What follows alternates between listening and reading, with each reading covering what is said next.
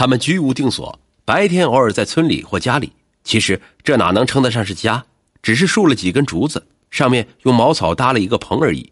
他们偶尔会在家里出现一下，晚上则一头钻进茫茫大山密林深处躲藏，围捕工作难度极大。七月二十六日凌晨，第一次围捕行动开始，松瑶警方组织了二十名干警与追捕小组一起出击。黑夜之中，干警们步行一个多小时进入村庄，包围了几名犯罪分子的家，按计划分组对目标同时进行冲击，结果却一无所获。一击不中，犯罪分子却像惊弓之鸟，从原先大大咧咧的集体出没变成了分头躲藏，追捕行动难度骤增。但是专案组并不气馁，为怕受到惊动的犯罪分子仓皇出逃，他们在贵州警方的密切配合下，以盘信为中心，在贵州与湖南交界的吉首、凤凰、麻阳、怀化、铜仁、大兴一带形成扇形包围圈。由于当地村民关系复杂，常规布控无从入手。在当地警方的帮助下，追捕组整理出在松瑶及附近地区的近六十个关系点，逐个摸排布控。转眼已是八月中旬，根据确切消息，四名犯罪分子依旧躲藏在附近大山里。八月十八日凌晨，按预定方案，全体干警分组进入指定位置，整个计划中的区域被完全包围起来了。五时三十分。趁着天色刚亮，行动开始了。忽然，在岩角村背靠的大山顶上，负责观察的小组发现，在包围圈以外的一座小山顶上有可疑目标。先是不动的，后来慢慢移动起来，远远望去像是两个人。大家连忙打手机给山下正在搜索的大队，但情急之下，他们忘了手机在这里是完全失灵的。而山下报信起码大半个小时，时间来不及，于是大家只能拼命冲下山喊叫、打手势。山下的大队人马上先是没听见，继而是不明白，等最后弄明白了，围过来，犯罪分子早已被惊动，逃进了茫茫大山里。事后的信息证实，当时在小山顶上的确实是吴志金和吴志云两人。仅仅在第二天，又一个确切消息传来，田应成躲在该县太平乡上天堂村其姨家中，正为上一次行动失败而懊悔的干警们摩拳擦掌。决定再次进山，为防范犯罪分子察觉，行动小组关掉所有的手电筒，在平日只有野兽才走的路上贴着悬崖峭壁，几乎是手脚并用摸黑前进，每一步都非常危险。在接近村寨时，为不发出一点点脚步声，干警们更是跨出一步，直到真正踩稳了才迈第二步。田应成正在亲戚家里与其他六人搓麻将。十九日凌晨一时五十分。干警们一脚踢开房门，还没等田应成反应过来，松瑶县公安局刑侦大队长冲上前去把他按在地上。田应成被抓，另三名犯罪分子受到极大刺激，他们以更诡秘的方法分头躲藏。由于没有钱，无法外逃，他们就向远、更远、更大、更高的山中躲藏。饿了吃野菜、番薯，偶尔回家吃顿热饭，带点食物，也是马上离开。对于他们的行踪，家属也守口如瓶。追捕行动进入了艰难的时期。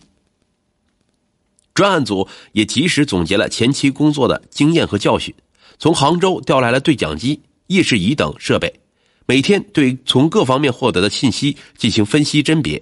由于得知吴志金和吴志云隔几天就要回家一次，时间都在晚上，专案组就在天黑以后进入他们可能经过的路线进行伏击。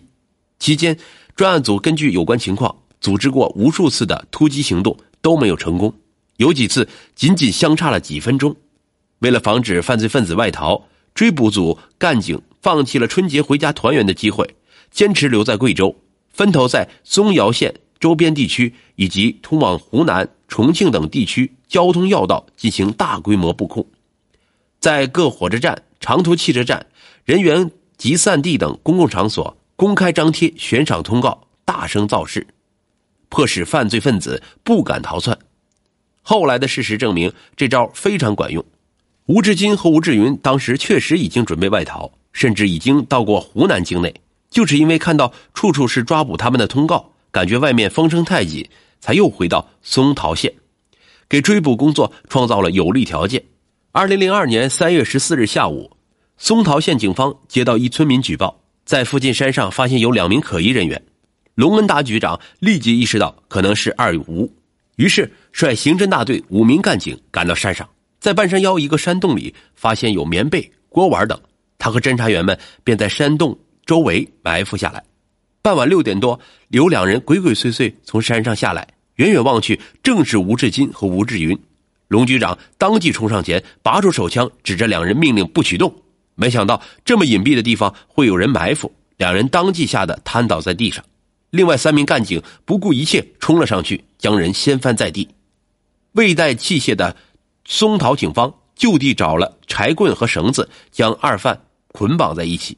几个人拖着二吴下山。天渐渐黑了下来，周围根本没有路，到处都是悬崖。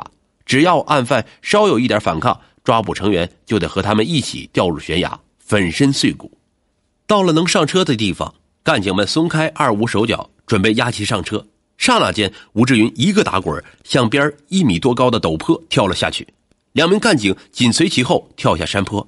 眼看吴志云就要过河逃往另一山坡，两名干警连滚带爬抱住了吴志云的腿。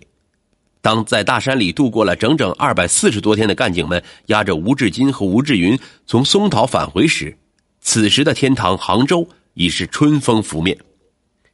二零零二年三月二十三日，杭州警方正式宣布，震惊全国的浙江富阳六二零特大杀人抢劫案告破。后经法院经审理查明，被告人田应成、吴志金、吴志云伙同田兴寿在逃，经预谋。于二零零一年六月十九日下午，准备了尖刀、螺丝刀、绳子等作案工具，从萧山楼塔搭乘过路客车，窜至富阳灵桥镇外沙村，欲抢劫作案。四人经踩点确定是富阳市灵桥镇外沙村中心路四百七十九号楼寿利的家为作案对象，并隐藏在该村路边的一抽水房中，准备伺机作案。二零零一年六月二十日凌晨，四人翻墙进入楼寿利家院内。推门进入一楼，娄望奇、于桂英夫妇的卧室，被害人被惊醒，田应成和田兴寿即上前按住其娄望奇，用尖刀猛刺颈部等部位。同时，被告人吴志金、吴志云上前按住于桂英，对于堵嘴扼颈，致被害人娄望奇颈部遭双面刃锐器刺戳，致重要血管破裂，失血性休克死亡。被害人于桂英被捂嘴、扼勒颈。致机械性窒息死亡后，被告人田应成将同睡一房的娄望奇夫妇的孙女娄智慧抱出房外，用绳索勒颈致死，并遗失至一楼卫生间。此时，睡在二楼的娄寿利、何真娣夫妇听到一楼声响，正打开房门欲查看究竟。四人即冲入房内，用尖刀、螺丝刀猛刺娄寿利、何真娣，致被害人娄寿利全身遭双面刃锐器多次刺戳，致心脏、肺部破裂。失血性休克死亡，致被害人何真娣颈部遭双面刃锐器多次刺戳，致右颈外静脉、左锁骨下动脉破裂，失血性休克死亡。被告人田应成又用毛巾勒死被害人年仅两岁的儿子娄宇潇，并遗失于一楼厨房内。而后，四人在被害人住宅内搜得手机一部、现金若干及衣物等物后逃离现场。